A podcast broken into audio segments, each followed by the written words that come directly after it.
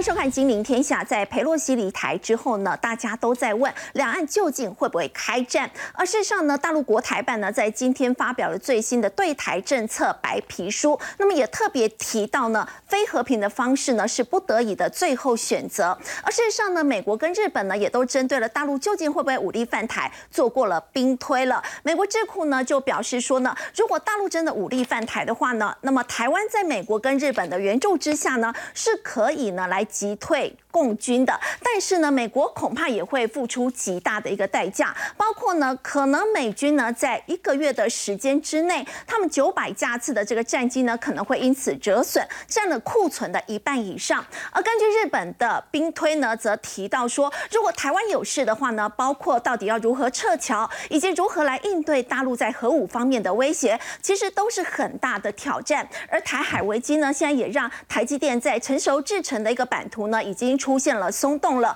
包括在先前呢，像是台积电的第三大客户联发科下单给了英特尔，那么现在最新又传出呢，同样也是前五大客户的高通，那么现在呢也扩大下单给了革新，而且呢为了要确保后续的供货无虞呢，那么双方甚至也签了这个长约。其实面对美国在半导体方面的这个围堵呢，那么其实这也给大陆带来了很大的一个压力。大陆国家主席习近平呢。其实，在七月月初的时候呢，就曾经问，在晶体电路的部分呢，为什么在八年的时间已经投入了？两千亿人民币，为什么还是会被卡住脖子呢？那么当局呢也立刻就启动了一个反腐的调查。那么总共呢是有七名的高管呢因此被抓。而台湾呢在面对了整个地缘政治以及中美之间角力的情况之下，台湾的半导体产业还能不能够继续保有优势呢？我们在今天节目现场为您邀请到是资深媒体人王尚志，还有前国安会副秘书长杨永明。台经院六所所长吴梦道，以及维区科技的总经理吴金荣。好，我们要先请教尚志。我们看到呢，美国跟日本呢都已经做了兵推了，这是不是代表说呢，大陆武力犯台的几率是真的很大呢？确实是，而且特别是刚刚所提到的，在美国跟日本他们在最近或最新的一次兵推当中。仔细的估算，要付出的代价，付出代价相当大。特别是美国，不只是刚刚提到的近千架的战机，甚至两艘航空母舰都可能要折损。那么详细的状况，我们待会会来进一步说明。不过我们现在先来看，因为现在整个军演在台海的情势依然是非常的战云密布。那我们可以看到呢，现在其实包括了路透社的报道了。我们可以看到这里哈，这里是中国大陆那边有拍了我们的这个监控的这个蓝洋舰。的状况哈，路透社也特别提到，在这两天当中呢，两岸有二十艘的军舰在海峡中线持续的对峙。那我们知道呢，在其实这几天。中国大陆是整个军演的重点是在东海，中国东海，也就是在黄海跟渤海这一带，这里头有实弹演习，也有海空军的联合演习。所以，但是我们还是可以看到台湾海峡的部分，依然可以看到大陆非常多的空军跟海军，包括我们可以看到解放军舰穿过台湾海峡。另外，解放军的这个呼和浩特舰，这是一个火力非常强大的驱逐舰，也还是在台湾海峡出现。另外，包括中国的海警船也航。行在距离台湾最近的这个福建平潭附近的海域，而且同时也有目击到有非常多的中国大陆的渔船，是不是集结起来，同时在做一些登岛夺岛的？民间的船舰这样子的演习，这都是所看到的。那么在此同时，我们也非常注意国际间，特别注意美国的雷根号。美国雷根号在这几天，我们知道先前护送裴洛西，它是由巴士海峡这个地方绕台湾的外海的部分呢，到日本的海域，在日本海域呢，可以说是环行了几趟之后呢，最新的状况值得注意。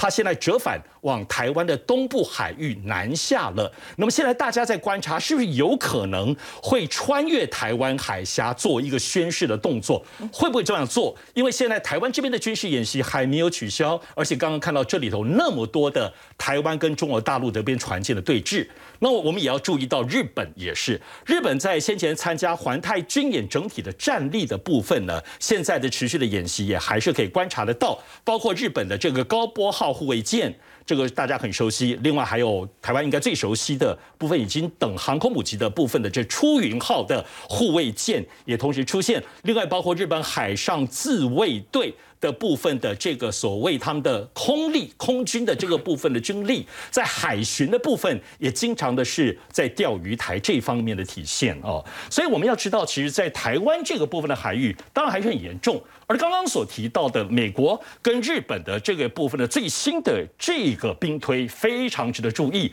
这里头表示。美国跟日本如果介入台湾海峡，究竟要付出多大的代价？我们先看美国，美国方面是这样子，到目前为止，曾经陆续进行了主要的二十二轮的兵推当中，有十八轮十八次是由中国导弹击沉了美国和日本的大部分的水面舰队，摧毁了那么美国在地面上的数百架飞机，这个是美国方面的损失。当然，这里头。美国跟日本的这所谓盟军的空中海上也重创打击了中国两栖和水面舰队，集成了中国方面的一百五十艘船舰。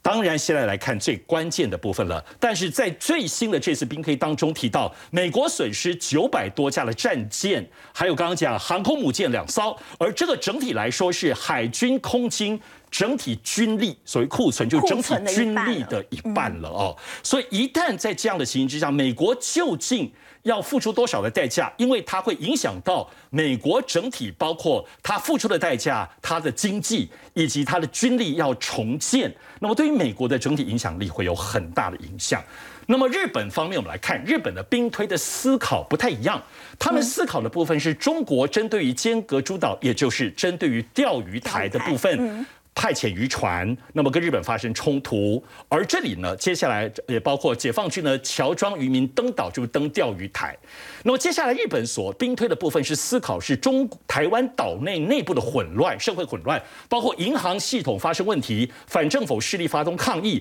总统府也遭到了攻击。在这样的内乱之下，中国开始进行了军事的飞弹攻势。那么日本在兵推当中呢，是针对说。如果解放军登陆尖阁诸岛，也就是钓鱼台的话，那么这方面尖阁有事，被日本会针对于就是武力攻击事态，攻击日本的领土，那么也就是台湾有事。所以，所谓的先前谈到的存利危机，日本的这个生存危机的事态就出现了。当然，这里可以看到日本的兵推的思路，主要是日本的钓鱼台，我们所谓的钓鱼台，日本的这个诸岛被攻击了，他们的思考是这样子。所以呢，我们看到美日这个思路的部分呢，对于他们自己本身的军力，乃至于他们的考虑点。跟我们在台湾思考说，是不是来台湾海峡帮我们防卫、帮我们打，好像有一点落差。当然，现在的整体的台湾海峡的情势、军力的这个部分的紧张还在持续的进行。但是更严重的部分，当然还是在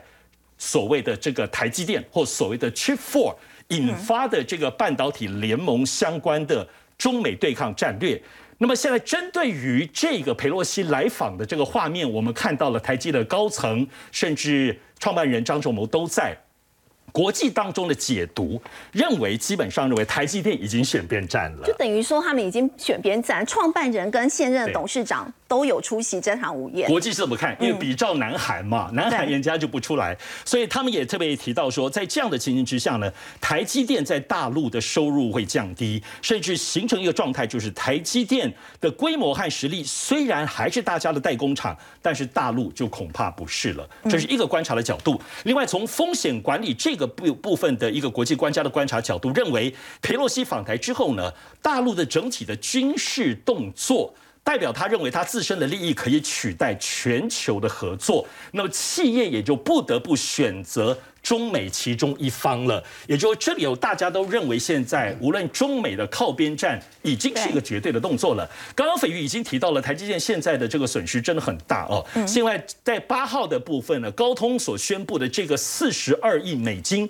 因为它里头我们看到里面的，它现在跟革新合作的内容，包括了呃这个所谓五 G 的晶片，包括 WiFi。包括车用的部分跟物联网的，所以应该是包括高中低阶的晶片都在里面，是很全面的。而且这个时间点恰好就是这个半导体法案刚通过，他就对今天法案刚通过的时候，对。那么相较于先前，我们知道我们所谓联发科跟英特尔的合作，是当时参议院刚通过的时候，也是当时其实就已经让大家很震惊了，因为联发科是台积电第三大客户，那么这次高通其实也是台积电的前五大客户，都对台积电来讲是非常重要。而且刚刚提到这个时机点上哈，所以感觉在台积电它的第三跟第五号的客户一旦大笔的出走的话，哇，真的对台积电影响很大。看来也是国际当中大家观察台积电的走向，好像是蛮一致的。好，其实现在大家都非常的关注，尤其是在佩洛西离台之后呢，大家也一直在关心台湾到底还安不安全呢？如果接下来呢，这些所谓的这个高阶制成的半导体都继续留在台湾的话，是不是呢？对于美国来说呢，也是一件非常有危机感的事情。我们接下来就要请教这个杨老师了。大陆国台办呢，在今天发表最新的对台政策白皮书，那么他也有提到，其实非和平的方式是他们不得不的这个最后的一个选择，也就代表。说他们一直以来其实都没有放弃武力犯台。我觉得这一次他发表这个白皮书啊，因为注意到他只有中文，他没有英文版，所以也就是他赶在这个时间点，也就是在军演之后没有几天，他发布这个白皮书，内容其实还是一直在谈和平统一，支持和平统一，而且还说和平统一之后，台湾的这个国际空间更为广泛。是，但是呢，提到非和平手段哦，一定会在不得已的情况之下还是会使用。那有一点像是前面这个军演像是个给给个棒子，对不对？这次呢，就给你一个这个苹果。那我们台湾你要棒子还是要苹果？哦，那当然这个看起来不是那么简单的这个选择题哦。可是呢，前几次的这个军演我们看得很清楚。其实讲句实在话，我有点觉得蛮特殊，就是在这样子的一个绕台六块军演哦，嗯，国际基本上是沉默的，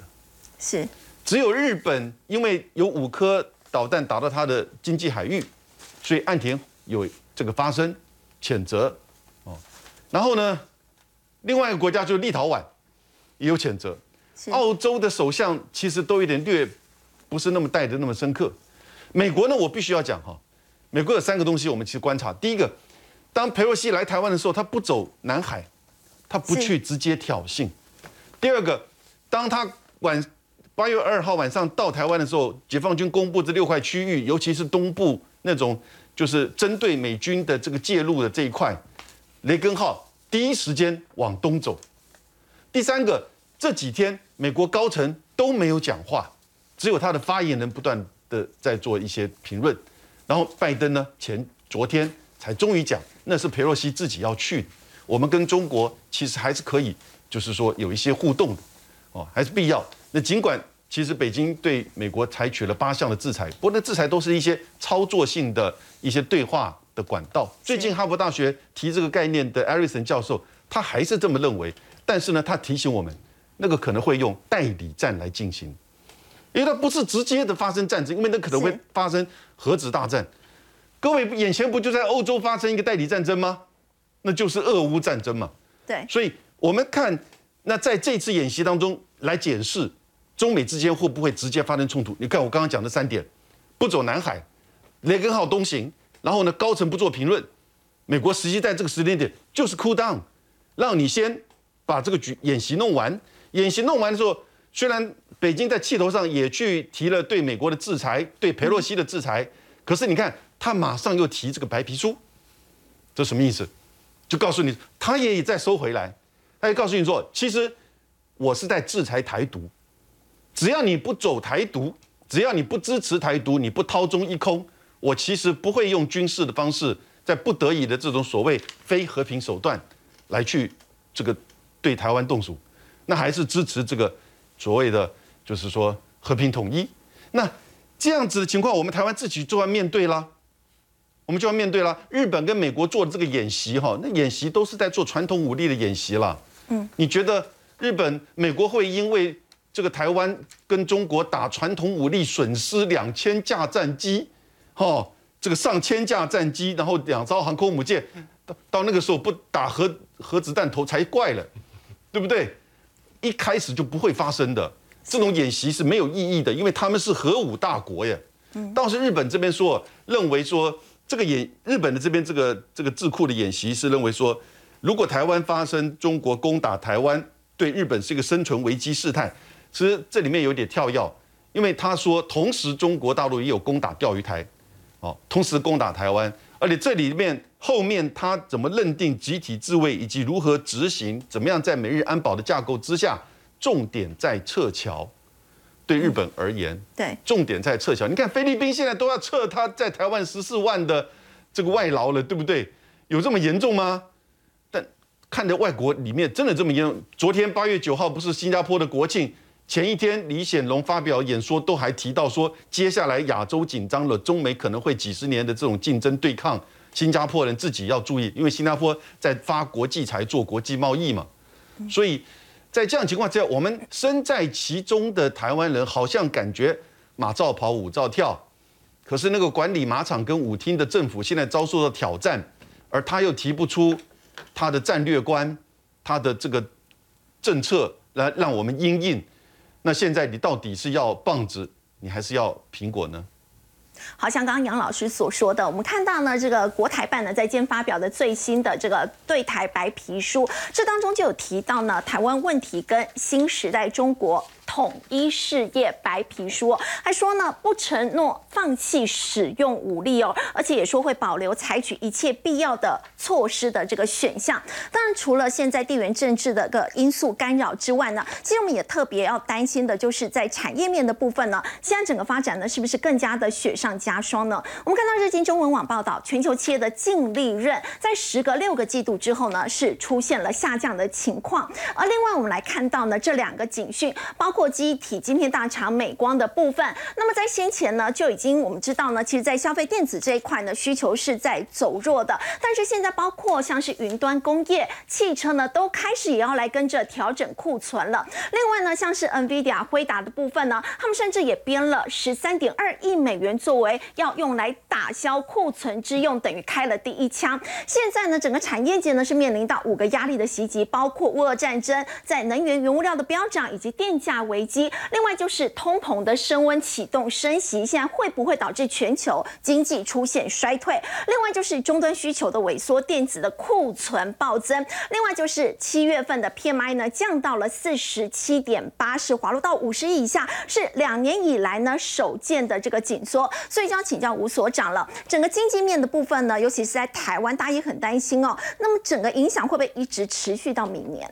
哦，我想这个确实需要担心了哈，因为大概从美观跟 Nvidia 的这个 case 来讲，哦，确实有一些警讯已经真的跑出来了。那这个警讯哦，我常开玩笑讲，我们说用管理学很有名的一个那个理论，哈，叫长边理论，哦，这个来说明的话，你就很清楚可以了解这条鞭子，哦，从原本的下游甩到上游，现在又从上游又甩回来。哦，什么意思呢？我们简单讲长边理论，大概概念就是说，因为你越接近零售消费市场的时候，是哦，这些一般来讲，厂商的备货的那个需求相对来讲可能会比较少一点。就比如说我如果需要，比如说，哎，我今天不知道这个消费者未来可能会有多少的订单，我可能多备一点嘛，哈。我就讲实际的 case 来讲，假设我我今天我备五五五个需求，那零售商的上面那个批发商，他就看到他，哎，他有五个需求的时候，那如果他要多备一点。那我是不是可能要多加五个？我可能备十个这样的一个订单需求。那如果今天在网上的这一些相关的制造商呢，他可能又多备了五个，又备十五个。所以我说你在未尾端的那一些厂商来讲，它其实它整个这一些只要有经济有这样的一个波动情形的时候，它的影响也会跟着变大。我说我说这个长边效应，你很明显看到，包括 NVIDIA、包括美光这一些相对来讲哦比较中上游的，其实看起来它的波动已经开始加剧了。哦，那这也是为什么我们说从最近大概包括前阵子，哦，大概陈俊生就是宏基的董事长陈俊先先生，哦，他其实从 Q one 他其实就在提醒一个很重要的一个 case，就是这种库存的压力其实已经慢慢显现了，哦，就是消化不掉，就库存消化看起来没有那么快速的一个消化嘛，那你没有消化的时候，我们常开玩笑讲，你这个东西哦，只要你的库存压力开始有的时候，接下来怎么样，你影响的就是你的，你发现营收就会开始掉了，所以你看 Nvidia 跟美光都是营收开始掉了嘛。这个很明显嘛，那这个下修了他们的猜测，对，还下修他们猜测，而且你发现很重要，包括刚刚那个主持人提到的哈，日经为什么哎有这样的一个调查全球？这其实是一家调查机构哈，叫 q u i f a x Set 哦，他在做全球大概有将近五千家这样的一个调查结果，他发现怎么样？几乎一半以上全部都在整个对整整个这些利润都开始往下掉了嘛。那这当然背后有它的一个很重要一个理由，在于说什么？因为很多的企业，我觉得这个其实要回到，其实我觉得这个都是环环相扣啊。为什么说环环相扣？你发现到这一次，我说从疫情到俄乌战争，哦，甚至到后续那个中国的封城的效应，其实很重要一点就是供应链出现非常大的这样的一个紧张的一个压力。那你就发现说，呃，我们回回想一下，为什么刚刚要一直要强调的长边效应？过去这一些企业，过去这一些厂商，他们都是怎么样？他们都是很担心说，我今天叫货可能半年、一年后才会到啊。所以他过去是怎么样？他是做这种所谓的 overbooking 或是 double booking 的动作。哦，我我可能本来可能只有六个月库存，现在要累积到九个月甚至一年的库存啊。所以它变成说，在这种过程中，它很大幅度的去积累这一些相关的这一些存货。但问题是，我说在景气顺风顺水的时候，哎，好的时候没有问题啊。你存货再多，基本上你只要卖得掉，都都都不会有问题。但问题是什么样？你发现到从俄乌战争开打之后，整个全球的这一些消费，或是这一些所谓的需求，看起来是在荡下来啦。嗯，一荡下来的时候，你发现过去累积这么庞大的存货，哇，怎么办？一直没办法，一一直没办法消啊而且。大家说明年美国可能经济真的会出现衰退哦，所以在整个经济都已经往下行的情况之下，这些库存怎么办？是，当然，美国经济衰退，其实我们这这个其实要回回回回过来讲哦，到底它是不是真的经济？它其实包括美，包括费的，我是常常讲啊，费的包那个主席鲍尔，包括财政部长 Aaron，他们在点到这个的时候，他们一直不肯承认他们经济已经面临这样的衰退的风险。但是老实说这这其实跟永明老师刚刚在讲，台湾其实在内部的人都觉得说啊。基本上马照跑，舞照跳，好像没有太大的危机，但是外面看起来好像危机很大。我觉得台湾不太乐观，其实也当然也有几个主要的一个理由。然后第一个当然就是我说台湾是一个出口导向型的国家，哦，出口导向型的国家，你发现到什么？最近包括 IMF、包括 World Bank，他们其实都在下修今年甚至明年的经济成长率。我就举 IMF 为例好了，他把明年的经济成长率，尤其我们常常常讲的两大主要经济，一个是美国，一个是欧元区。这两大主要经济体明年它要下修到，比如说美国下修到只剩一 percent 呢，欧元区下修到只剩一点二 percent 呢，跟今年相比，竟然还掉了还要掉一 percent 之多啊！意思就是什么？他预估明年这种全球经济看起来是会在一个比较下滑，甚至比较趋缓的这样一个阶段。那如果台湾是一个出口导向，过去我们常靠出口这一块为主的话，是它一定会跟着受到影响、受到打击嘛。哦，所以我觉得这个是一个很很重要的一个警讯。另外一个很重要是什么？你发现到，包括我们自己台军，我们自己在做一些就是景气调查的那一些指标。哦，我老实说真的，这也许可能观众可能不是那么了解，但是我们自己在看这些指标的时候，我就讲我们自己在做这个领先指标里面，哦，就连续亮四个月的黄绿黄蓝灯。哦，这代表其实景气慢慢已经趋缓的那个现象非常明显。更重要的是，如果你把它转换成，哦，我们常讲就根据我们因为我们是做厂商调查的，这些厂商大部分都是上市贵企业，他们其实是很敏感。他们如果把它转换成说它的制造业，我们就有一个制造业的观察那个分数，哦，它已经掉到九十以下。哦，那你可能不了解，哎，九十有没有什么对照一个基准？我们过去哦，我就讲掉到九十以下，除了疫情那一波不讲，因为疫情那个是比较突发的状况嘛。再往前有一波，哪一波？就大概就二零一八年到二零一九年，那时候台湾的经济成长率平均不到三 percent，大概只有二点多 percent 的意思。所以那时候其实我说掉九十以下，代表整个制造业在整个过程中，其实那种需求萎缩的速度是很快的。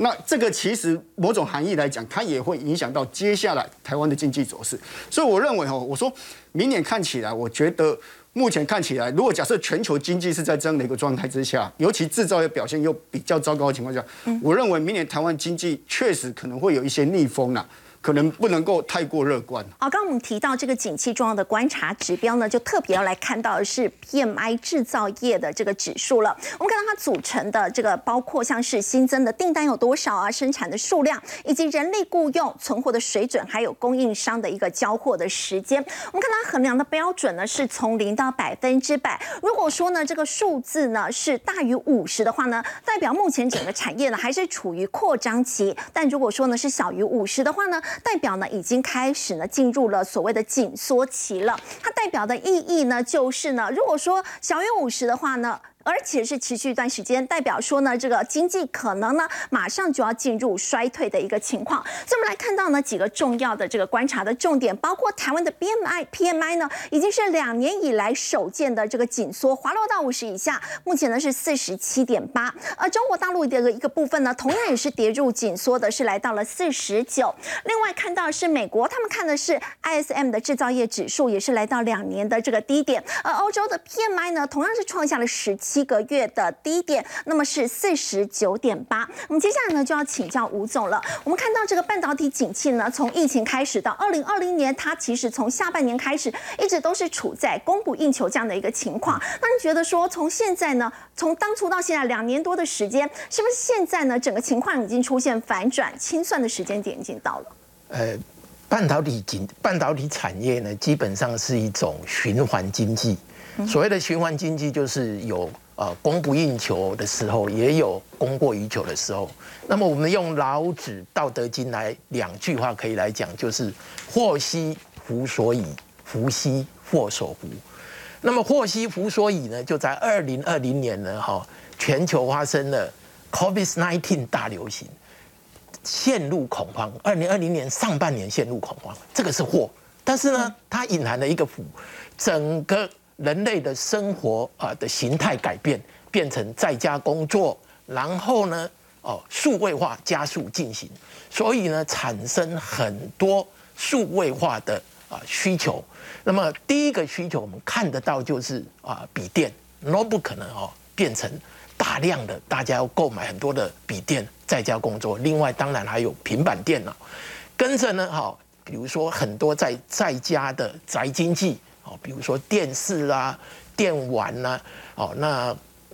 整个那个线上影音啊，这个部分呢，造成需要很多的哦资料中心，很多的伺服器。这个都在在的刺激，所以二零二零年的下半年起呢，事实上变成一个我称为是完美的缺货风暴。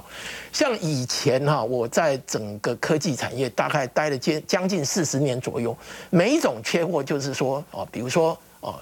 记忆体缺货，但是呢，面板不会缺货，面板缺货，记忆体不会缺货。哦，有时候被动元件缺货，其他的没有缺货。但是二零二零年下半年这一波，所有的都全部都缺货，缺的一塌糊涂。那么缺的一塌糊涂呢，变成大家拼命的赶货。所以其实呢，当时哦，你虽然陈俊胜他讲现在啊，他很忧心，其实当时所有的这一些啊，比如说做哦，比如说 notebook 啦，或者是做主机板的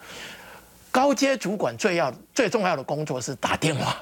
打电话催货。哦，那么这个部分呢？但是呢，我想哈，这个变成有一个问题，就是说，因为你订不到货，就会造成所谓的 overbooking。他有这么多 overbooking 的订单，虽然他知道有 overbooking，他还是要持续扩张，可以赚钱，怎么不多赚呢？是。所以这个部分，然后呢，哦，这个是一个完美的缺货风暴，整个塞船、塞港，有很多的产品是在货柜场，嗯，在船上。所以事实上，所堆叠上来的库存是非常的不得了。那么这个情形呢，我在二零二一年，就是去年的下半年，我就发现了。去年下半年呢，大约从七月开始，我们发现大尺寸的 LCD 面板价格开始下滑。LCD 面板呢，哈，这个大尺寸呢大部分是供电视所用。这个面板呢，是从二零二零年的下半年涨了快一年，所以当时原来友达啦、群创都很惨，都是赔钱。但是它这一年呢，他们暴赚，赚的非常多。那么这个大尺寸面板为什么下来呢？因为电视的需求已经得到满足，所以大家，而且电视是消费型产品，大家不会把。买东西的优先顺序放在电视，嗯，但是这一个是一个窘境。接下来呢，哈，我们在看到呢，哈，到二零二一年的年底左右，我们发现很多长料的出现。所谓的长料的出现，就是说它根本不会有缺货的情况。我举例来讲，被动元件变成长料，记忆体变成长料，哈，像 DRAM 啊、NAND Flash，整个都变成长料，哦，非常多的长，但是还有短料。哦，所谓的短料缺的最凶的是网通的 IC，哦，Broadcom 博通的 IC 的 lead time，也就是说我今天下单，它要五十二周一年以后我才会给你 IC。哦，这个它还是所以有一些长短料哈，比如说德州仪器 TI 的哈，有一些这个啊类比元件 analog 的 IC 还是缺货。那么有这个长短料呢，更对于库存呢更加严重。也就是说，长料进来呢，我不能把它挡掉哦，可能会挡一些，但是短料。哦，造成我还是一样。那么我在今年的年初，我发现第一个，去年的年底的手机缺货，手机呢整个库存非常的严重。是哦，就是在中国大陆，也就是说手机智慧型手机的需求都已经降低，等于库存非常的严重。哦，今年初呢，哈，就是啊，中国大陆的小米、vivo、OPPO。这三家厂商合计起来，他们把他们原先，他们原先本来对二零二零年的市场看好，但是它下修大概一亿多台。然后三星呢，原来今年哈计划是要出两亿八千万只的，所以就是终端消费的这些产品，现在需求大幅的在下滑，对，所以也连带影响到整个半导体的这个。对。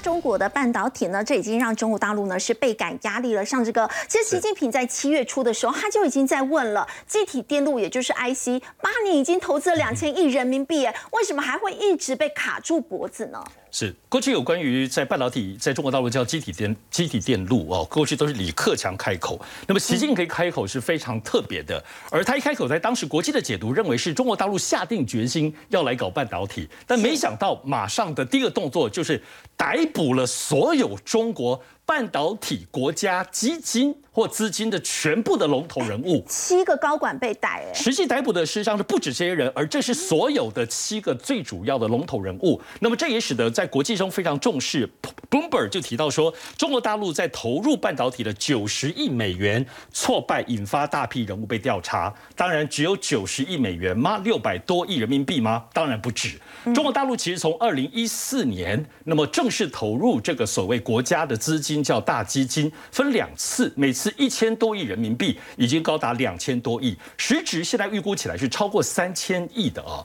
那么这三千亿实际上是透过两个系统，一个就是这个大基金，我们看到这边的人物当中，大基金唯一管理大基金的就是这个华兴投资，另外还有紫光集团，同时也是在这个国家基金，也就是说有一个民间的企业，有个另外这个基金跟管理基金这三个主体。那么这次可以看到这。个主体当中的所有的人物都被抓了。台湾非常熟悉的是紫光集团的赵伟国，他来台湾当时就说我要把你台积电收购，非常傲慢的那一位哦。那么另外。我们现在看到，包括大基金的这个部分，以及紫光这个雕石金、天文五雕石金，过去都是中国大陆工信部电子资讯司的司长跟副司长，也就是说是从官员出来来主导这个基金的。而这个华兴投资就是大基金里面管这些钱的人，相关的这些人全部都被抓干净，甚至最特别的是，包括工信部的部长。萧亚庆也被抓了哈，他可以说是十九大之后呢部长级唯一一个被抓的，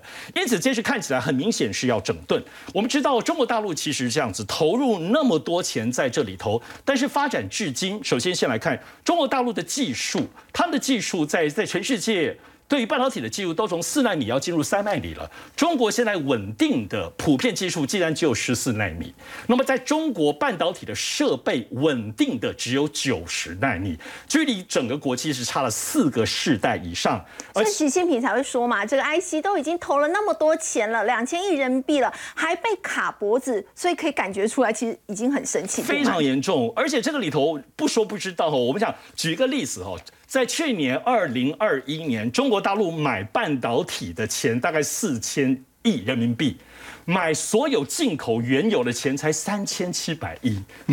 你知道这买晶片的落差哈？所以市场从二零一八年一直到二零二一年，整体来说，中国大陆竟然花了。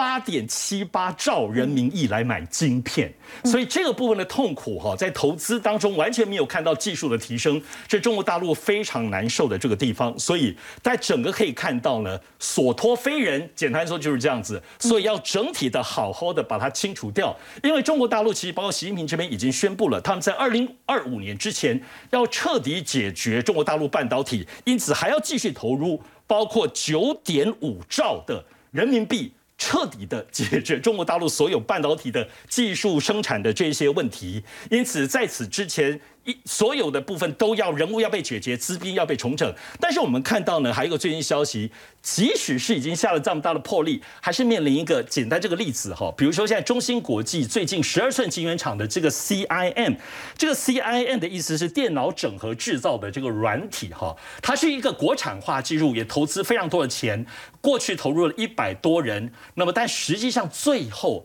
这个技术还是没有办法突破，时间跟人都花下去了。即使只是这个整合电脑制造的这个软体而已，也还是没办法做，一切还是得重来。这也就凸显出中国大陆半导体国家那么多钱、那么大的决心。现实上还是有很大的问题，尤其现在还要担心的是呢，又被美国呢不停的在打压，那么甚至呢在国际上呢，在半导体这一块呢还要来孤立中国大陆。所以要请教杨老师哦，这个大陆外长王毅呢跟韩国的外长呢，那么碰面了，那么王毅还特别强调说，要共同维护两国跟全球供应链的安全跟稳定。他这番话其实就是针对美国嘛？其实这里先要了解哦，中美现在在进行科技战。因为这两个大国照西方的传统那种霸权大权的这个大国竞争哦，就国家的权力竞争，什么代表国家权力？过去的理解就是军事经济，但现在真正的关键其实是科技，科技改变经济，科技影响决定军事，所以真正的竞争其实在科技这一块。那这里科技当然很多层面，尤其现在在整个就是从半导体到整个智能产业，因此。美国在川普的时候就进行这个科技弹，做各种的这个管制。那你看到拜登上来，其实只是变本加厉，因为他在这个跟中国的竞争上面呢，看到这个二零二五，觉得说其实这个可能很中国很快的会赶上。那过去我们其实也在历史上不是很少见的。那日美国对日本。在八零年代末的时候，你看一九八五年的广场协议，一后来签署的美日半导体的协议，其实也是把那个时候在冷战末期，日本一度被称为经济霸权或科技霸权，在冷战结束之后，好像军事不重要，科技跟军事经济要主导了，那日本要超越美国了，一下子把它打下去，对不对？整个失落的二十年，现在不止二十年，现在三十年以上了，对不对？所以现在对中国，他采取同样的这次的这个晶片法案，拜呃拜登总统昨天才签签署的哈。那三管齐下，晶片法案一方面补助自己的产业，然后呢来申请，同时也要求不能够去中国大陆投资二十八纳米以下的这个就是说先进制程。第二个，它针对设备也是十四纳米以下不能够到中国大陆去。然后呢，第三个那是针对。就是现在要组成的 Chip Four，所以你看这次 Nancy Pelosi 就是这个 Pelosi 议长到首尔去的时候，尹学月总统这个总统不见他，我觉得可能关键是，他真的是在三星跟海力士的这个立场的考虑之下，会担心说，当见了 Prosi，他知道 Prosi 在台湾，你看张周谋跟刘德英都去见他了，一起吃饭的，然后呢，我将来不知道是不是那天早上刘德英真的有怎么样，但是呢。韩国觉得说他不能这做这样事情，所以在这个过程当中，韩国现在看到的是美国在逆全球化，或者我讲逆中国化，是因为真的全球化的这样子情况之下，大家有什么好真正就是说要去阻止哪一方面的发展？你一定是照你最佳的这个利益去做投资、去做分布。但是呢，现在的问题是美国要逆中逆中国化，也就是在科技上面要卡住中国的脖子。在这个大国竞争当中，所以晶片法案都是在这个逻辑之下。那韩国现在碰到一个大的问题，因为它的三星、海力士在不管是无锡、西安、大连都不断的加码投资，它的整个这个相关占它的这个总就营业额相当的高，而且双方的这个自由贸易协定现在进入到第二波的这个谈判。那在 RCEP 的这个架构之下，日中韩都是自由贸易的这样子一个实质的这个状态，所以。如果这个时候被美国这个晶片法案完全卡住，那其实我们自己台湾也要想一想，韩国除了三星、海力士，还有别的产业啊。我们台湾呢，是不是？裴洛西来的时候，你就找张张忠谋跟他吃饭。我不知道这过程当中，我们是不是对我们自己的半导体或者是台积电有没有什么帮助啊？这个真的是我们就要三思的。好，不过我们说到，虽然面临到这个美国的多方面的打压，不过大陆的中芯国际呢，他们在七纳米其实呢还是可以有重大的一个突破。那么现在也传出说呢，幕后的推手呢就是台积电的头号叛将。我们先休息一下，稍后回来。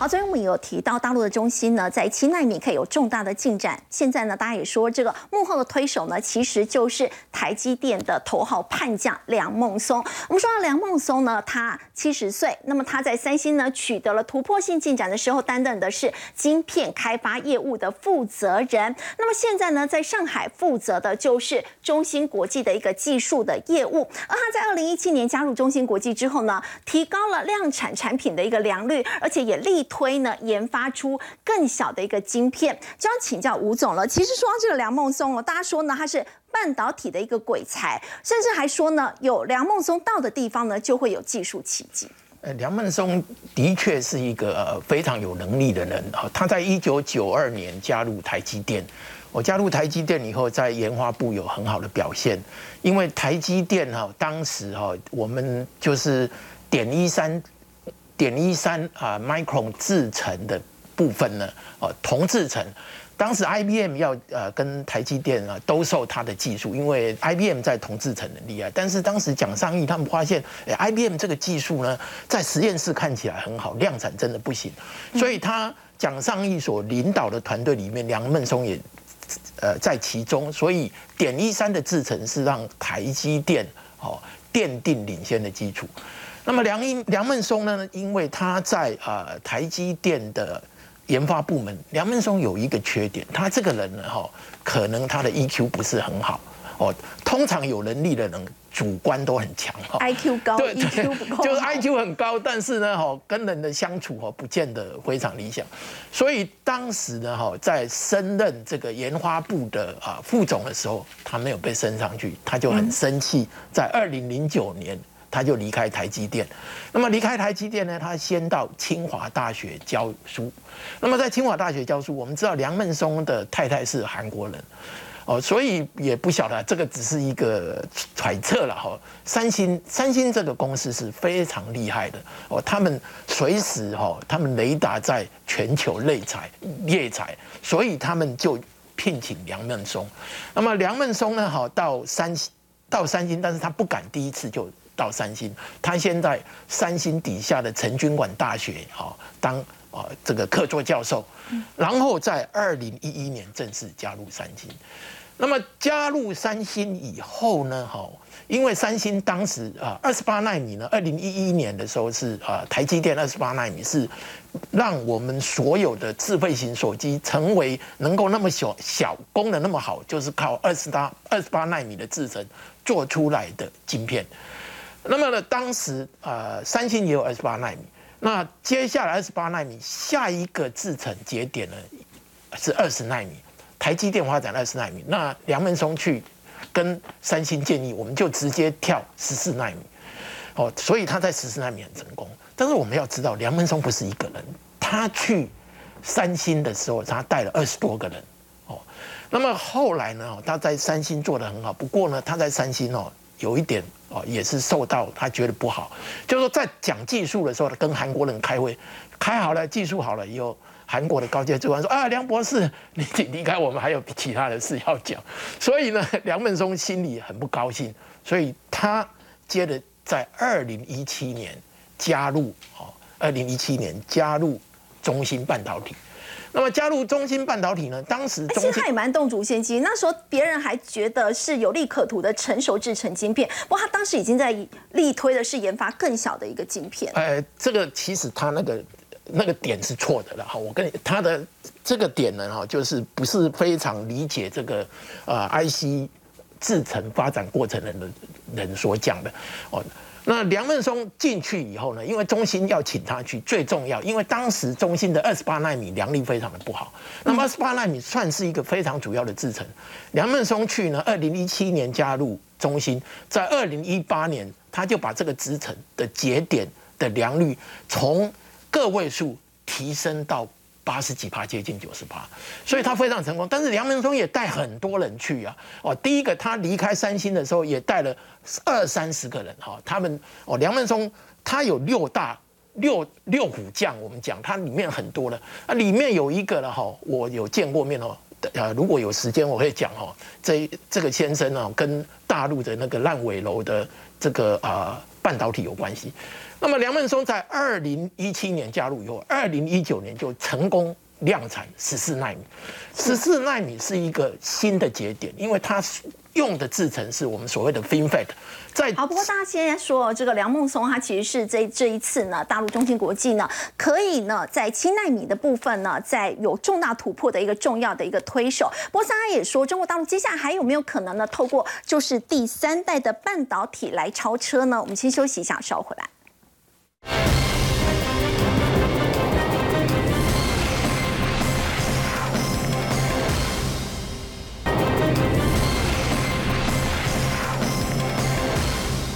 好，面对美国的制裁压力越来越大，我们要请教的是所长，就是中国大陆接下来有可能透过第三代半导体来超车，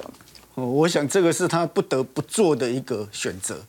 那其实刚刚有明老师其实已经点出了很很很多的这一些，尤其像美国，我觉得对中国这一些制裁压力一定一道接着一道而来了。对，哦，包括我们刚刚讲这些晶片法案啊，甚至这原本只是禁 EUV，现在连 DUV 都要禁了，甚至未来搞不好连这个快闪记忆体哦都要把它纳入它的这一些相关不能去销往中国大陆这个名单里面。所以我说，在这种制裁压力之下，我觉得中国它自己本身它能够想出来的反击之道，当然就是第三类。第三代半导体啊，其实我们应该讲，我们叫化合物半导体，因为它不是一个新的东西，它其实是已经发展很久哦，它是由三五族群这样的一个类似这样的半导体组成，不管是碳化系或是氮化镓。那当然，为什么它会 focus 在这个地方？是因为目前看起来，全球在做第三类半导体的哦，大部分都是用成熟制程在做的，是。所以你发现它主要大部分都是六寸晶圆是主流，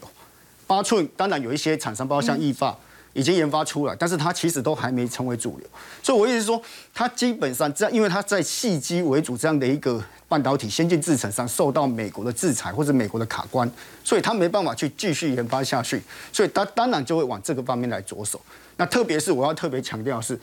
过去中国有很多人说，哎，那中国这样到底能不能成功？因为他打算花十兆人民币去做嘛。那很多人我说老实说真的啦，中国过去有这样的例子不是没有。比如说，在两千年的时候，大家如果回想一下，那时候全世界做锂电、锂电池那种就是电池最好的是谁？日本。日本，嗯。那时候中国其实就开始做这一块，好，打算进来。那时候他觉得中国可能不不见会成功。问题是你发现到什么？现在全世界做这种电动车的锂电池供应商是谁？最最大是谁？就是宁德时代啊。基本上三辆电动车大概有一辆就是用它的电池啊。全球七成大概有七成的锂电池是中国那个产产出的嘛，所以我意思说，是钱砸下去了，接下来就是时间的问题。对，我觉得就是时间的问题。那当然，我不是说他一定，我我也不敢保证他是不是一定会成功，因为他会做台积电。当然之后，如果假设这个市场大的话，因为它确实市场很大，因为未来在这种五 G 通讯，甚至六 G，哦，甚至这一些电动车，甚至还有什么资料中心。我想它市场的应用面是非常非常大的。那当然很多厂商，包括台积电，包括三神送，包括这些国外的大厂。我想，当然目前的主要的技术都还是在于美国跟日本。嗯。哦，不管是科瑞，或是像日本住友电工，这一类的，我觉得他们本身，我说因为你技术还是掌握在，但是问题是什么？如果我我讲一个很有趣的指标啊，如果你去看这种所谓的五 G 的哦相关的这一些，应该说第三类半导体是这些通讯技术的话，专利基本上。一年大概有两，应该说到现在大概有两万多笔。